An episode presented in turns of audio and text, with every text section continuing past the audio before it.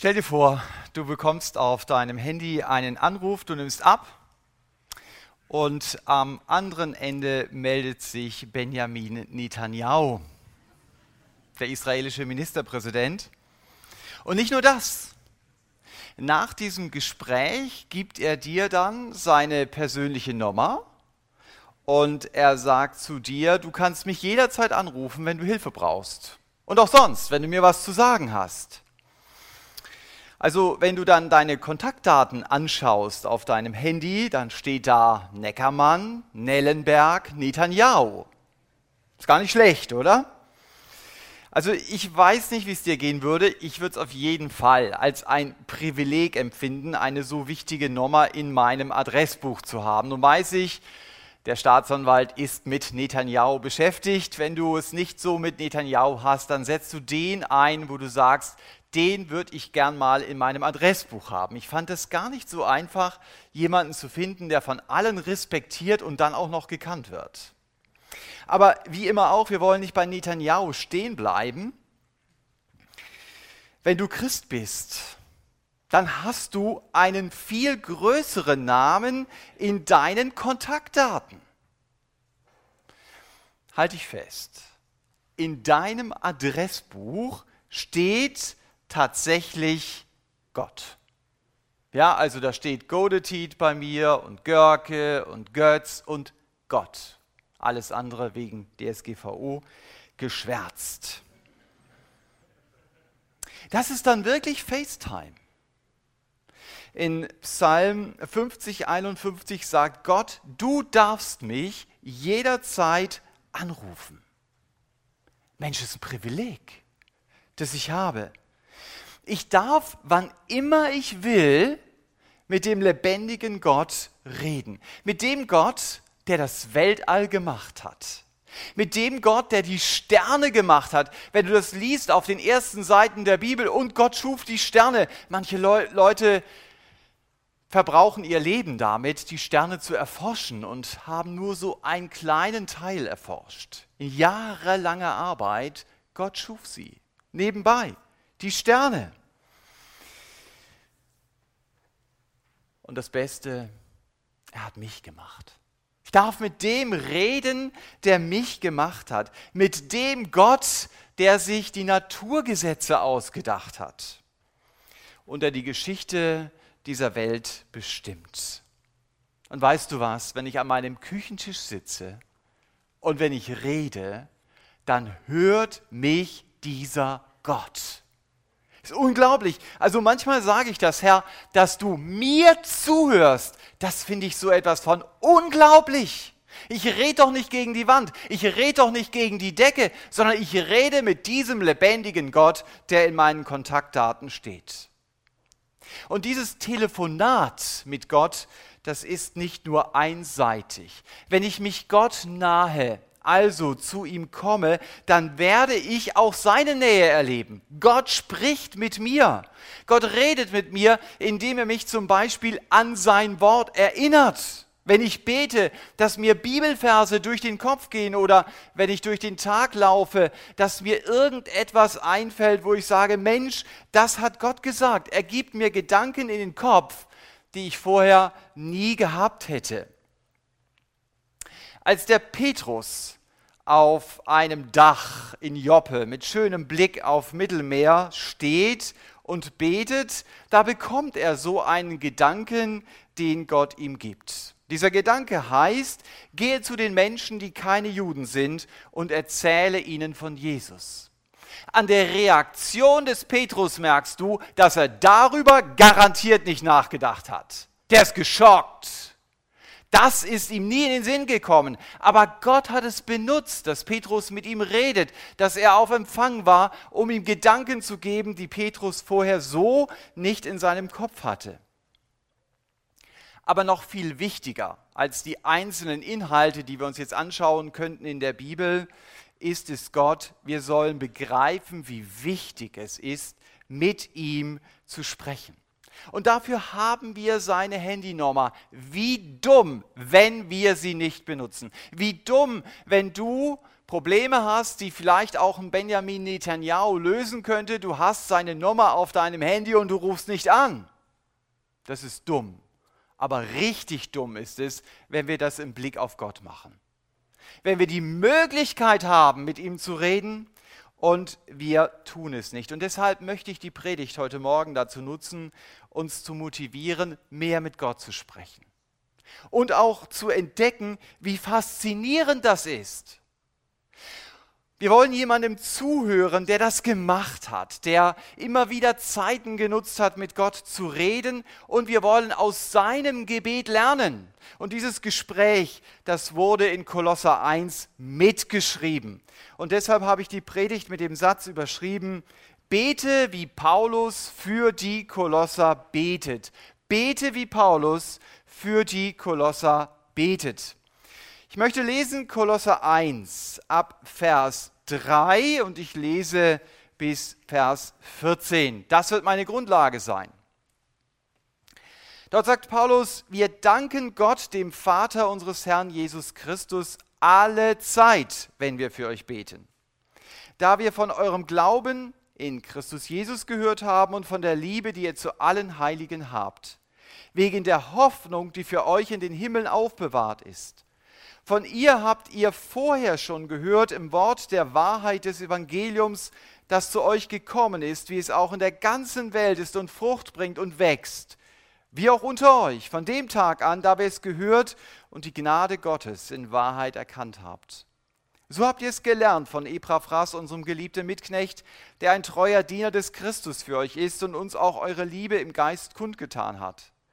Deshalb hören auch wir nicht auf, von dem Tag an, da wir es gehört haben, für euch zu beten und zu bitten, dass ihr mit der Erkenntnis seines Willens erfüllt werdet, in aller Weisheit und geistlichem Verständnis, um des Herrn würdig zu wandeln, zu allem Wohlgefallen, fruchtbringend in jedem guten Werk und wachsend durch die Erkenntnis Gottes gekräftigt mit aller Kraft nach der Macht seiner Herrlichkeit, zu allem Ausharren und aller Langmut mit Freuden dem Vater Dank sagend, der euch fähig gemacht hat zum Anteil am Erbe der Heiligen im Licht.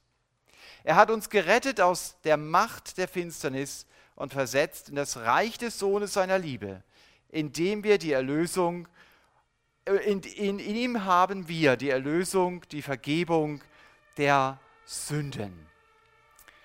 Wow, das ist jetzt ein sehr konzentrierter Satz hier. Wir merken eins, wenn wir das vergleichen auch mit unseren Gebeten. Wenn ich bete, dann dreht sich sehr oft um meine persönlichen Anliegen. Herr, hilf mir, gesund zu werden. Löse doch bitte dieses Problem. Gib mir eine bessere Arbeitsstelle, einen Ehepartner, mehr Erfolg und Geld für den Urlaub das ist ja auch richtig. So darf ich ja auch beten. Wenn der Herr Jesus sagt, Thomas, sag mir bitte jeden Tag, Herr, ich brauche Brot auf dem Tisch. Sag mir das jeden Tag, dann heißt es ja, du darfst mit deinen persönlichen Sorgen und mit deinen persönlichen Nöten zu mir jeden Tag kommen. Das war. Aber bei diesen Gebetsanliegen bleibe ich oft stehen. Ich komme gar nicht zu den Fragen, die Gott auch noch wichtig sind, neben meinen persönlichen Nöten. Und deshalb will ich Paulus beim Beten zuhören. Von ihm möchte ich lernen, bete 2.0.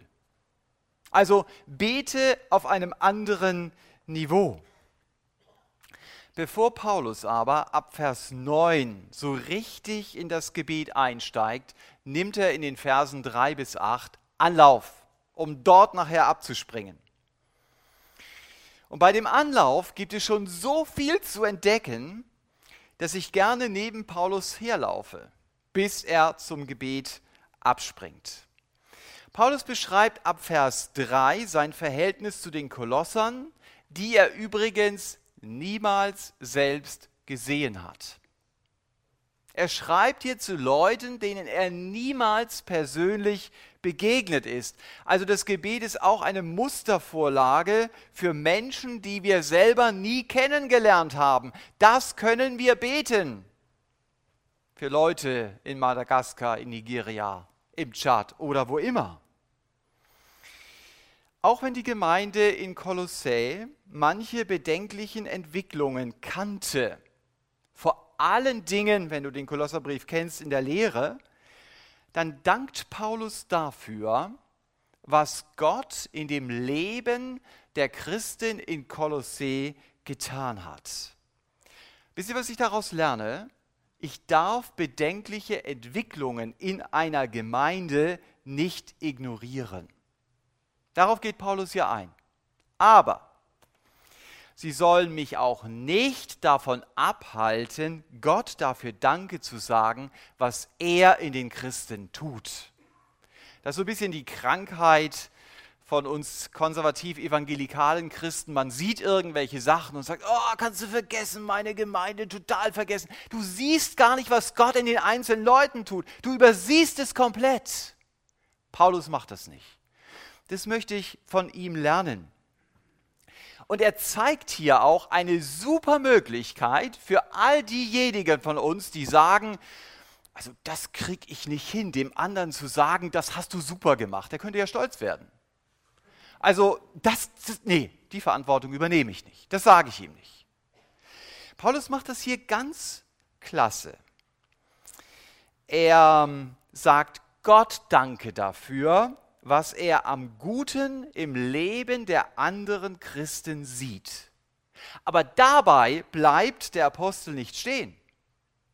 Er sagt dann auch noch der Frieder und er sagt dem Fritz, du, ich habe mich bei Gott bedankt, dass er dich so begabt hat und dass du das so toll gemacht hast. Das wäre super, wenn das unsere Gemeindekultur werden könnte. Wenn wir uns gegenseitig sagen, du, ich danke Gott für dich, weil ich deinen Glauben sehe und weil deine Liebe mich derart motiviert. Und wenn wir das sagen, dann müssen wir es natürlich auch machen. Ich kann nicht nur sagen, ich danke Gott dafür, wenn ich es nicht tue. Aber wäre das nicht super, wenn ein Teil unserer Gebete konkreter Dank für diejenigen Mitchristen oder für die Mitchristen ist, die neben uns sitzen? Heute Morgen. Wirklich Gott Danke zu sagen dafür. Ich sag dir, das wird sich positiv auf deine Stimmung auswirken. Wo du ständig mit dir selber nur beschäftigt bist. Dass du einen Blick dafür bekommst, Herr, dafür darf ich dir danken. Dass der andere wirklich ein fester Teil meines Gebetes ist. Der Dank für ihn. Also Paulus hat noch gar nicht angefangen zu beten. Du merkst, was wir hier alles von ihm lernen können. Paulus freut sich dann über den Glauben der Kolosser. Gottes Ziel mit uns und auch mit deinem Leben ist, egal was kommt, ich will ihm vertrauen. Ich will ihm alles zutrauen. Das ehrt Gott. Darüber freut er sich, wenn ich ihm glaube. Ich erinnere an meine letzte Predigt, wenn ich sage, mein Vater kann das. Davon bin ich überzeugt. Und eine logische Folge dieses Gottvertrauens ist die Liebe, von der Paulus hier redet. Sie ist das Erkennungszeichen von Christen. Es gibt ja so eine Behauptung, dass man sagt, naja, also Liebe kannst du in seinem Leben eigentlich nicht wirklich sehen, aber er hat eine gute Lehre. Der weiß Bescheid. Dieser Satz ist Blödsinn. Jemand, der als Christ nicht liebt, labert nur, mehr nicht. Und Paulus macht es deutlich. Glaube und Liebe gehört zusammen. Eine gute Lehre des Evangeliums wird immer dazu führen, das Beste für den anderen nach dem Willen Gottes zu suchen, also Liebe zu leben. Und genau das haben hier die Kolosser gemacht. Und deshalb hat Paulus sich darüber auch gefreut. Also bei den Kolossern siehst du die drei Kennzeichen, die an jedem Christen erkennbar sein sollten. Glaube, Liebe, Hoffnung. Wenn ich die Hoffnung aus den Augen verliere, dann verliere ich meine Motivation für Jesus zu leben. Dann wird das Vorläufige auf dieser Erde zu meinem Endgültigen, weil ich eben den Himmel nicht mehr im Blick habe. Als Christ bin ich doch jemand, der sich auf den Himmel freut und der sich deshalb eben nicht an dieser Erde festhalten muss. Und es gibt mir dann auch die innere Freiheit, nicht der Sklave von Menschen zu werden. Das schenkt mir eine unerklärbare Freude, auch in sehr schwierigen Situationen. Dass ich mich auf den Himmel freuen kann. Mensch, mir wird es mal so gehen wie dem Stephanus. Kurz bevor der stirbt, sagt er, ich sehe den Himmel geöffnet und den Herrn Jesus zur Rechten Gottes stehen. Normalerweise sitzt der zur Rechten Gottes, der Jesus ist aufgestanden, um dem Stephanus entgegenzugehen. Und weißt du was? Der Jesus wird auch auf mich zukommen. Er wird mir seine durchbohrten Hände entgegenstrecken und er wird sagen, ich freue mich dass du da bist. Das ist deine Hoffnung, wenn du Jesus kennst. Verlier das nicht aus den Augen über all den Problemen, die du in deinem Alltag siehst. Ja, sie sind da. Aber bitte behalte die Hoffnung im Blick. Der Jesus hat in Johannes 14 gesagt, ich bereite deinen Platz im Himmel vor und ich komme. Ich komme wieder um dich zu mir zu holen. Darauf kann ich mich doch freuen. Das sind doch keine Traumvorstellungen. Mensch, das hat mir Gott in seinem Wort zugesichert, schwarz auf weiß. So lese ich es auch in diesem Text ab Vers 6. Das Wort Gottes war zu den Kolossern gekommen, so lesen wir es hier, und das Wort Gottes ist auch zu dir gekommen, in der Regel auf zwei Beinen. Hier war es der Epaphras, der den Kolossern das Evangelium gesagt hat. Bei dir waren es vielleicht deine Eltern, die Kinderdienstmitarbeiter, der Klassen- oder Arbeitskollege oder wer sonst immer auch, wen Gott dich gebraucht hat, um dir die beste Nachricht aller Nachrichten zu sagen. Und Paulus bringt diese Nachricht auf den Punkt. Er hat immer noch nicht angefangen zu beten. Aber bringt es auf den Punkt, um was geht es denn hier? Und er sagt, es ist eine Nachricht von Gottes Gnade. Das verstehe ich nur, wenn ich begriffen habe, ich bin schuldig vor Gott und ich bin schuldig vor Gott, weil ich mich selbst zum Mittelpunkt meines Lebens gemacht habe. Weil ich mich damit selbst an die Stelle gesetzt habe, die Gott gehört, der mein Schöpfer ist. Und deshalb hat er das Recht darauf, in meinem Leben zu bestimmen. Und dieses Recht habe ich Gott gegenüber verweigert. Die Bibel sagt, ich habe rebelliert gegen Gott. Und diese Schuld, die kann ich nicht ungeschehen machen. Die kann ich auch nicht in Ordnung bringen. Das ist wie ein brutales Faul. Gott muss mir die rote Karte zeigen, weil er gerecht ist. So wie ein Schiedsrichter auch ein brutales Faul nicht übersehen kann, kann Gott meine Schuld auch nicht durchgehen lassen. Und das Unglaubliche ist, der Gefaulte selbst lässt sich für mich die rote Karte zeigen und nimmt meine Strafe auf sich. Im Klartext, Jesus Christus starb an einem Kreuz für meine Schuld. Äußerlich sind damals viele Menschen am Kreuz gestorben. Das war so eine Spezialität der Römer, Menschen ans Kreuz zu nageln. Aber keiner aller dieser Menschen, die am Kreuz gestorben sind, hat die gesamte Sündenschuld der Menschheit auf sich genommen. Konnte keiner, weil keiner von denen sündlos war. Weil keiner der Sohn Gottes war, weil keiner wieder von den Toten auferstanden ist. Das macht Jesus so einzigartig. Und deshalb ist er der einzige Weg zurück zu Gott, weil nur er Sünden vergeben kann und niemand anders. Er kann sie vergeben, weil er selbst dafür bezahlt hat. Und weil er mir anbietet, auch für mich zu zahlen. Das ist die Nachricht von der Gnade Gottes, von der Paulus hier redet. Ich, der Schuldige, bekomme nicht das, was ich verdient habe, weil der unschuldige Herr Jesus das bekommt, was er nicht verdient hat.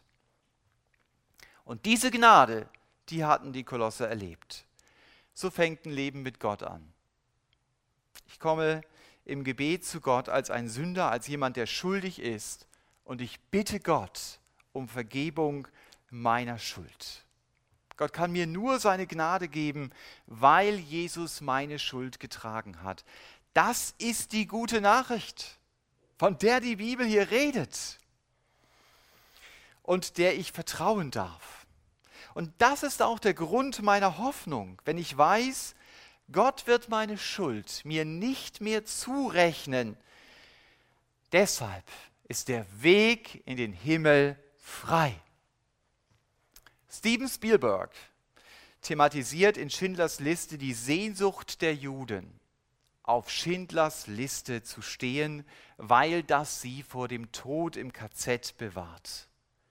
Wenn ich Gottes Vergebung erlebt habe, dann stehe ich auf Gottes Liste. Und das ist viel, viel wichtiger, als auf Schindlers Liste zu stehen, weil es hier darum geht, wo verbringe ich die Ewigkeit. Und wenn ich auf Gottes Liste stehe, dann weiß ich ganz sicher, ich werde den Tod der ewigen Trennung von Gott entgehen. Wenn Sie dazu Fragen haben, was ich gerade eben gesagt habe, dann lade ich Sie ein, nach dem Gottesdienst auf die Mitarbeiter zuzugehen, die hier vorne stehen werden, die gerne mit Ihnen zusammen beten. Stellen Sie Ihre Fragen und nutzen Sie es, zusammen mit den Mitarbeitern das Angebot Gottes wahrzunehmen. Sprich doch mit mir. Und nach diesem Anlauf bei dem wir die Kolosser etwas besser kennengelernt haben, lernen wir jetzt von Paulus, wie er für die Christen in Kolosse betet. Es geht in diesem Text, dem Paulus, um ein einziges zentrales Anliegen. Da kommen wir in die deutsche Grammatik hinein. Ne? Was ist jetzt hier das zentrale Anliegen? Er betet, Herr, lass sie deinen Willen erkennen. Und die Folge und das Ziel, wenn ich Gottes Willen erkenne, ist dann, um dir würdig zu wandeln. Die Kolosser sollen also Gottes Willen erkennen, um Gott durch ihr Leben zu ehren. Das ist der Hauptgedanke. Sie sollen Gottes Willen erkennen, um Gott durch ihr Leben zu ehren. Das kannst du für dich und das kannst du auch für andere beten. Herr, lass mich deinen Willen erkennen. Aber der Zusammenhang dieses Textes macht deutlich, es geht nicht nur darum zu wissen, wie denkt Gott denn über unsere neue Anschaffung? Oder wie denkt Gott denn über meinen zukünftigen Ehepartner oder meine Berufswahl? Wenn wir vom Willen Gottes reden, dann meinen wir oft, ich habe da eine große Entscheidung in meinem Leben und mich würde jetzt mal interessieren, was sagt Gott eigentlich dazu? Oder ich wünsche mir, dass Gott meinen Wunschzettel einfach mal so unterschreibt. Und dass er mir sagt, das ist jetzt gut, was du gewünscht hast, ich erfülle es dir. Also so ein bisschen wie wer in der GBS war, hat es gehört, es gibt so Leute, die sagen, also wenn du Christ bist, dann muss es dir gut gehen in deinem Leben. Gott muss dich materiell segnen. Paulus geht es hier um mehr. Er sagt, lass sie mit dem Willen Gottes erfüllt sein. Du könntest das auch anders übersetzen, getränkt.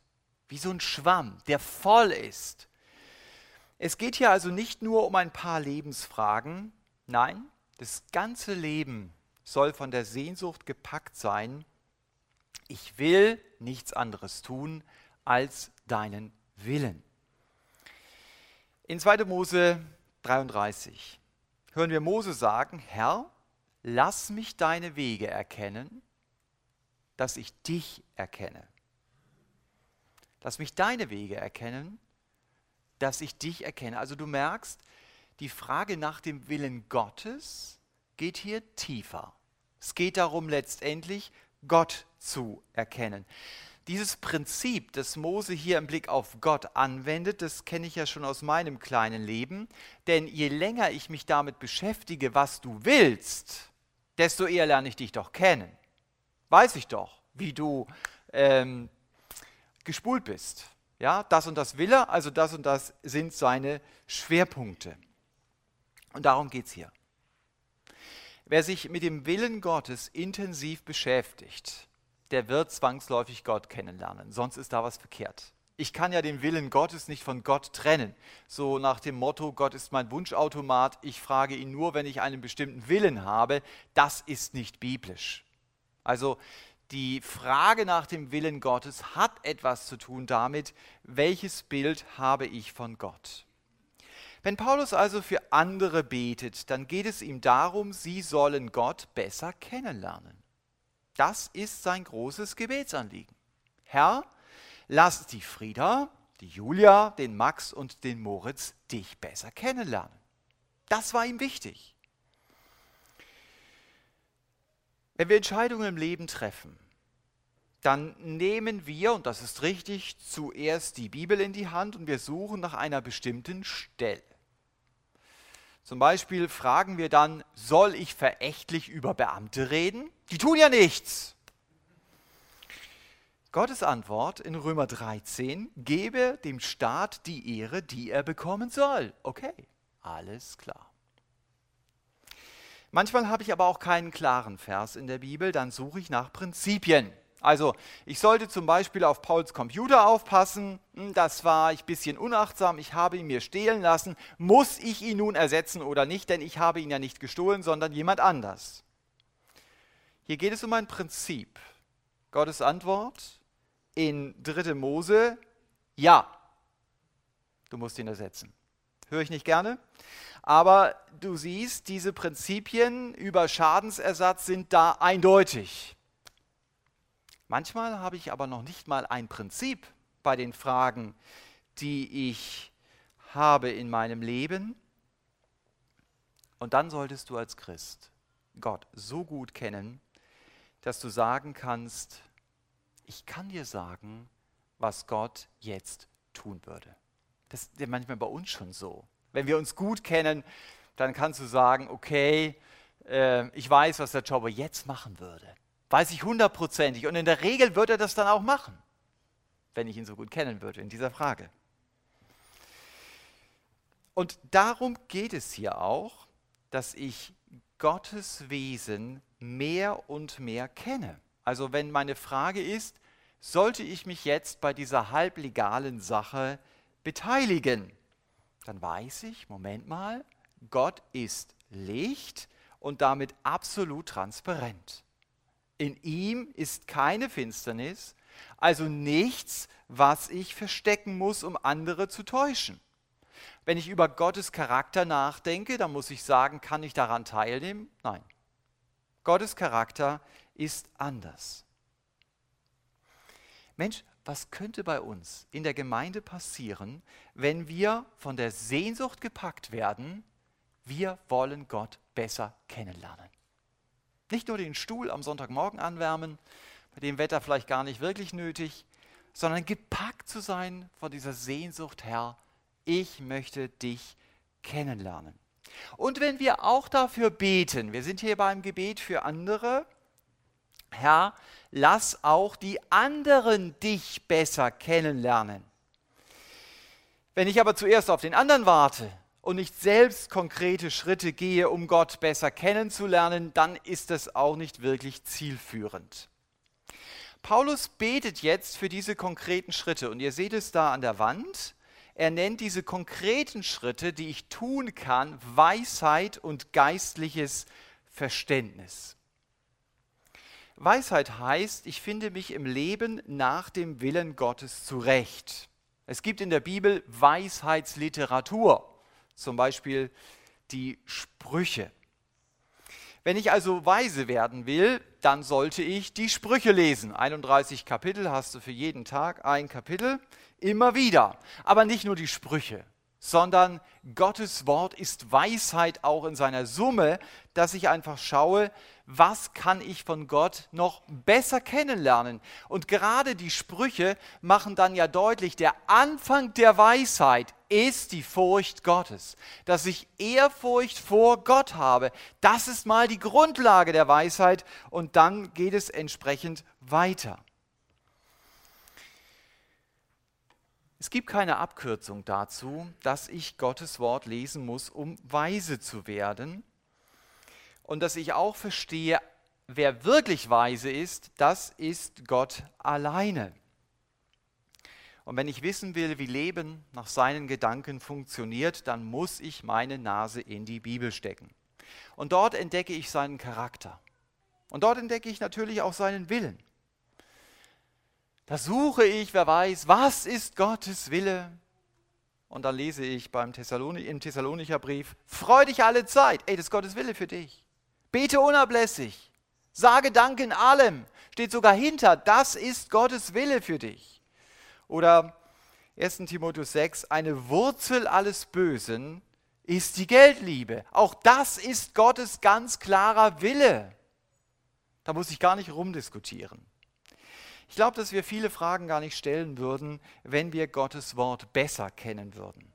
Der Kolosserbrief sagt ein paar Verse weiter, in Christus liegen verborgen alle Schätze der Weisheit. Wenn ich mich also damit beschäftige, wie Jesus ist, dann habe ich die Antwort auf viele meiner Fragen. Und bei anderen Fragen brauche ich etwas Zeit, um zu verstehen, wie Gott an diesem Punkt denkt. Gott will also, ich soll nach seiner Weisheit fragen. Gib deinem Knecht ein hörendes Herz, dein Volk zu richten und zu unterscheiden zwischen Gut und Böse, betet Salomo in 1. Könige 3. Man könnte das auch anders formulieren, dass er sagt, gib mir ein Herz, das deiner Weisheit folgt. Und weißt du, was passiert? Gott ist von diesem Gebet so begeistert, dass Salomo jede Menge Bonusverheißungen bekommt. Die kann er gar nicht tragen. Und in Hebräer 5,14 wird diese Bitte Salomos ergänzt. Da steht sinngemäß: Die, die Gottes Wort kennen. Tja, was ist mit denen? die haben durch die Gewöhnung an die Bibel geübte Sinne. Und dann? Sie können Gutes und Böses unterscheiden. Das ist Weisheit. So wichtig. Weil mir vieles, das Gott schlecht nennt, als super verkauft wird. Und das, was Gott klasse nennt, das wird als schlecht dargestellt. Und deshalb ist es so wichtig, dass ich weiß, was sagt die Bibel. Denn wenn ich die Bibel aufschlage, dann höre ich in der Bibel Gottes Stimme. Lass dich nicht vollblubbern mit den lauten Stimmen, die sagen, Abtreibung ist in Ordnung, Notlüge, Abschreiben, das ist erlaubt, Faulheit in der Firma legitim, die verdienen eh genug. Hör lieber Gott zu. Und lerne ihn besser kennen, indem du dich mit seiner Weisheit beschäftigst. Dafür betet Paulus. Aber er betet auch für etwas anderes noch, für geistliches Verständnis. Was ist denn das? Geistliches Verständnis.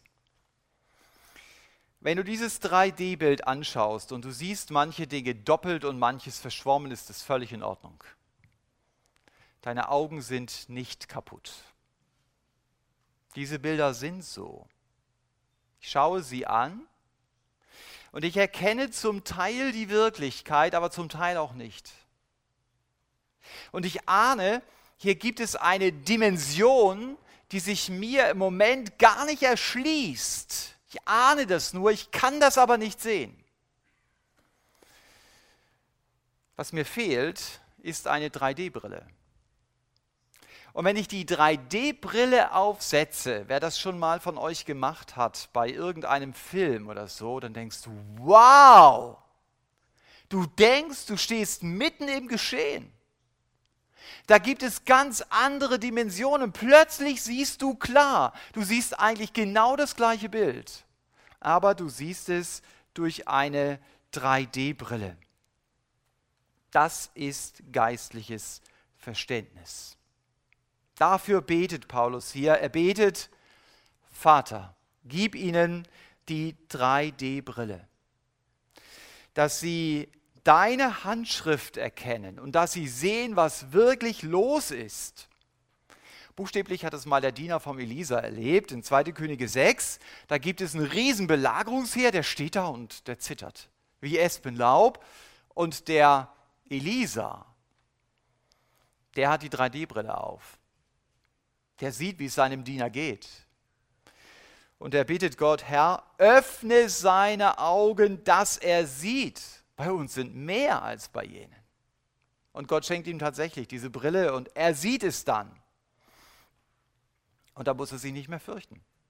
Er hat ein geistliches Verständnis für die Situation. Paulus wird zum Beispiel aus Thessalonich vertrieben und er sieht dann dahinter die Machenschaften des Teufels. Das ist der Blick durch Gottes 3D-Brille. Du siehst Zusammenhänge, die du ohne diese geistliche Verständnisbrille überhaupt nicht gesehen hättest. Also bete das für dich und auch für andere. Herr, gib mir die 3D-Brille, dass ich die Situation mit deinen Augen sehen kann und dass ich eben nicht bei meiner menschlichen Wahrnehmung stehen bleiben muss.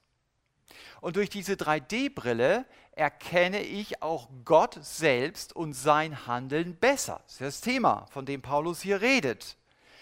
Du merkst es zum Beispiel, wenn du den Propheten Jesaja liest oder Hesekiel. Da, da siehst du eine Menge über geistliche Beurteilung einer Situation und auch, dass diese Propheten die Gegenwart Gottes ganz anders erleben, als man sie normalerweise erlebt. Und das hilft ihnen dann auch ihren Alltag besser auszuhalten, weil sie Gottes Größe hier erleben. Sie bekommen ein besseres geistliches Verständnis.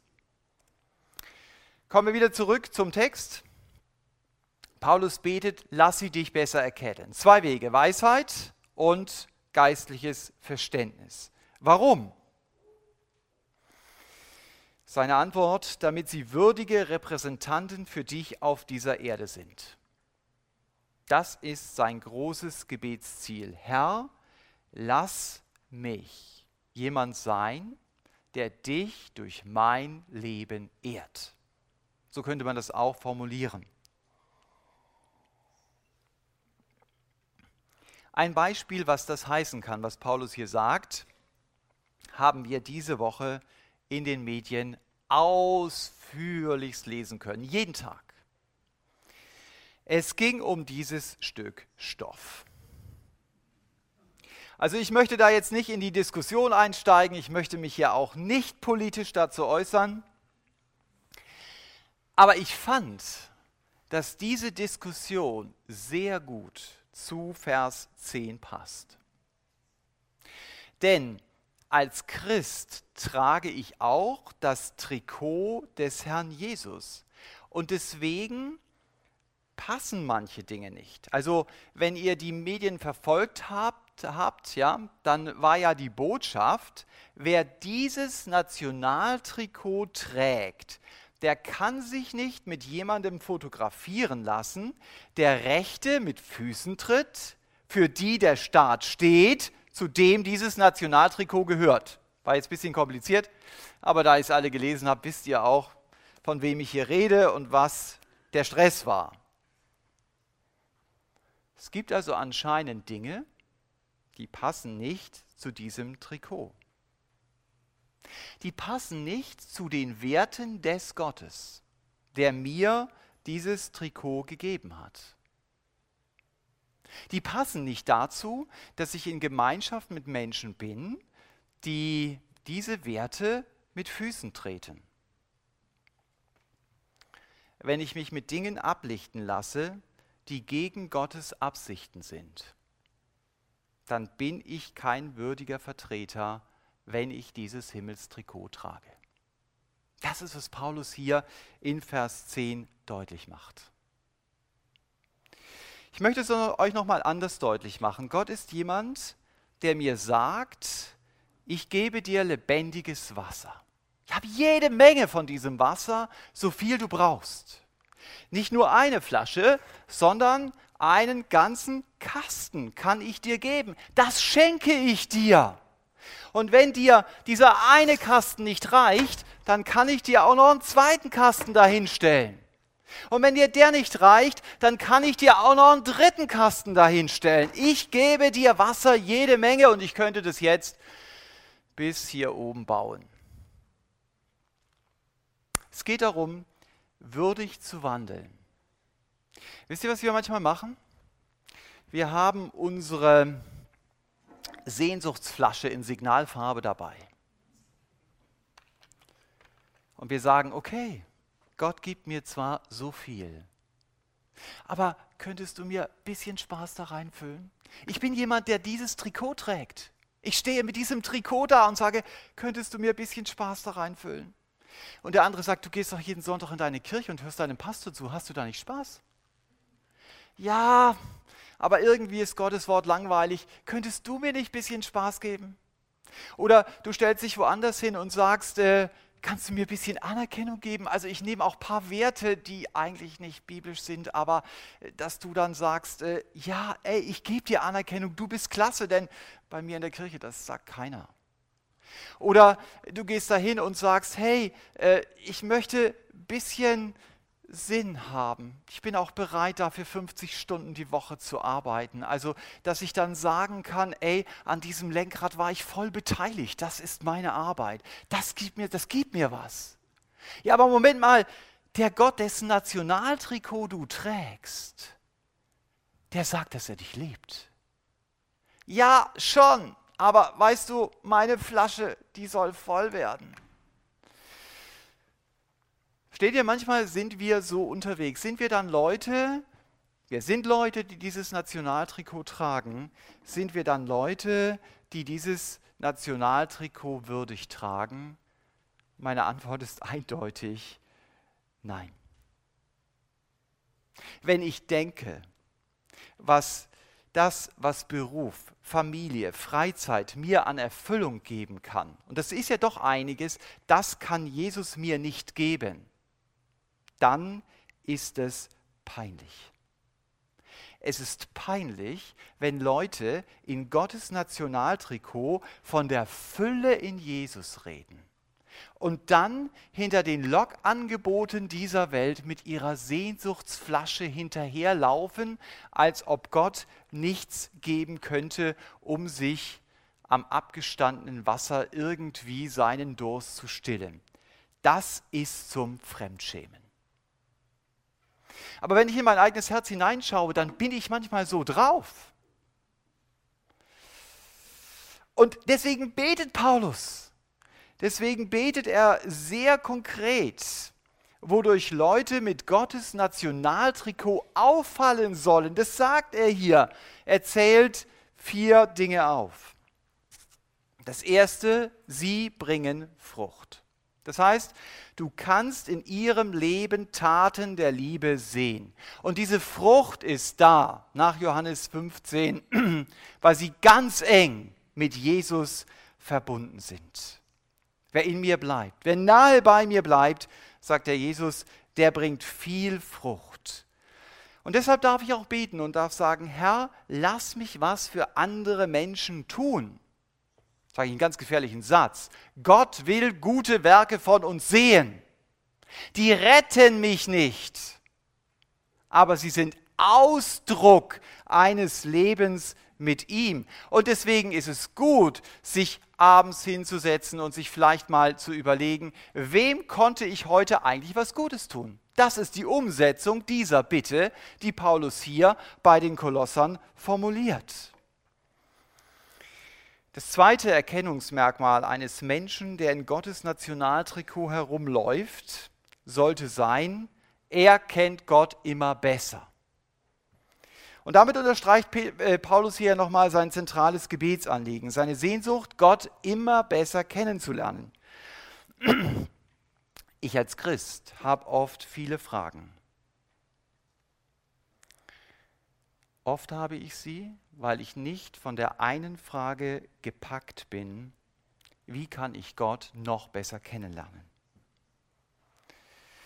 Und der dritte Punkt für die Leute in Gottes Trikot, in dem Leben von Gottes Leuten wird seine Kraft sichtbar. Und dafür betet Paulus in Vers 11. Was mache ich mit der Kraft Gottes in meinem Leben? Also wenn du mir so die Frage gestellt hättest, da hätte ich ja viele Ideen. Also was kann ich mit Gottes Kraft machen? Johannes und Andreas, die haben gesagt, wir rufen Feuer vom Himmel, Gottes Kraft. Äh, oder ich wünsche mir Gottes Kraft, um atemberaubende Wunder zu tun. Energie ohne Ende zu haben, der läuft und läuft und läuft und läuft und wird nicht müde. Paulus betet um Gottes Kraft, um Situationen geduldig aushalten zu können und einen langen Atem mit schwierigen Menschen zu haben. Also langmütig zu sein.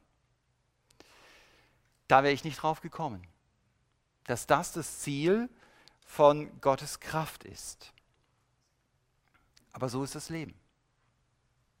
Ich kann schwierige Situationen schwer aushalten. Ich möchte sie möglichst bald verändert haben, aber Gott macht das manchmal anders.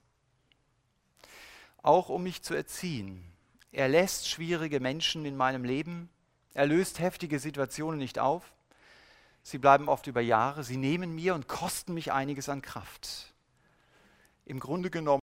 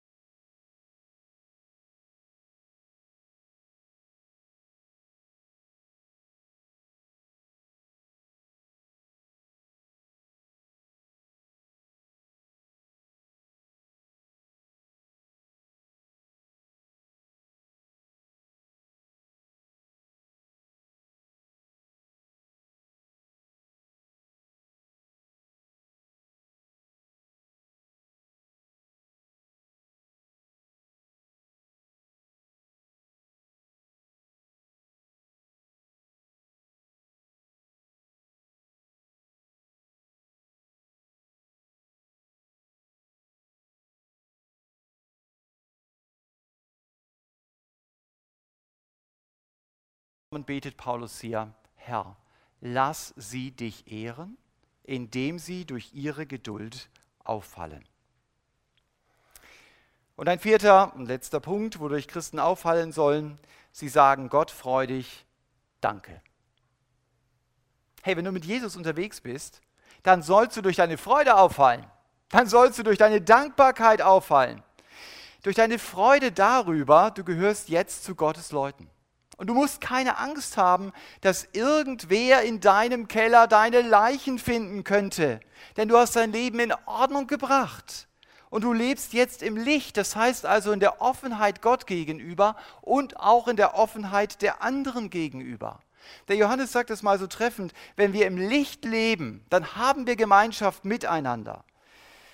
Und wenn mein Leben mit Gott stimmt, dann stimmt es automatisch auch mit den anderen. Paulus sagt hier, hey, ihr seid von diesen dunklen Mächten errettet, also von Leidenschaften und von Süchten, also noch ein Grund, Jesus jeden Tag Danke dafür zu sagen.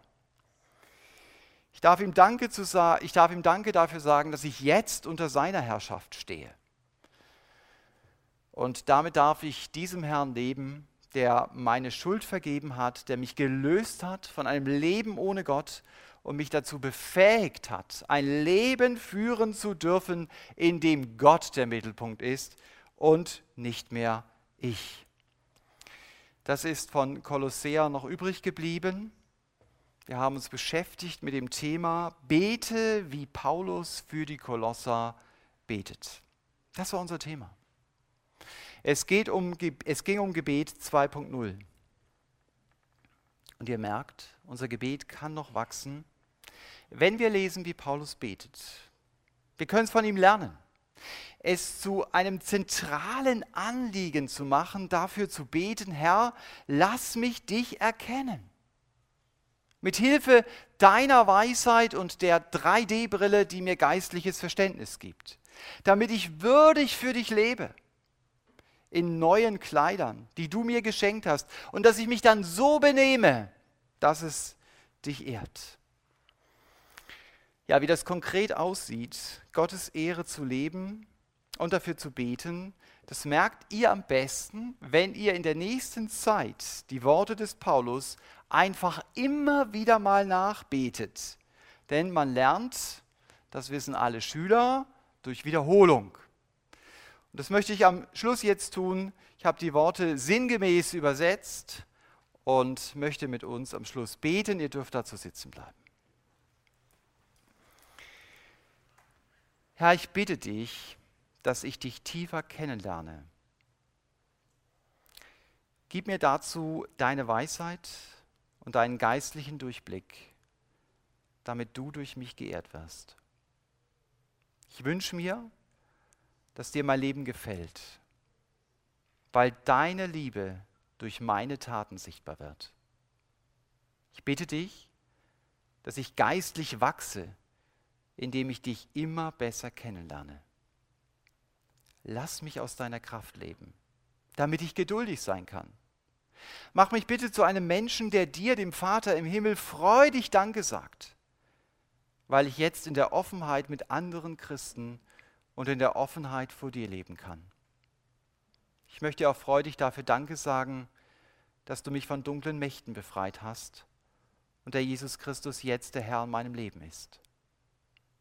Danke, Herr, dass du mir die Sünden vergeben und mich von jeder fremden Herrschaft befreit hast. Amen.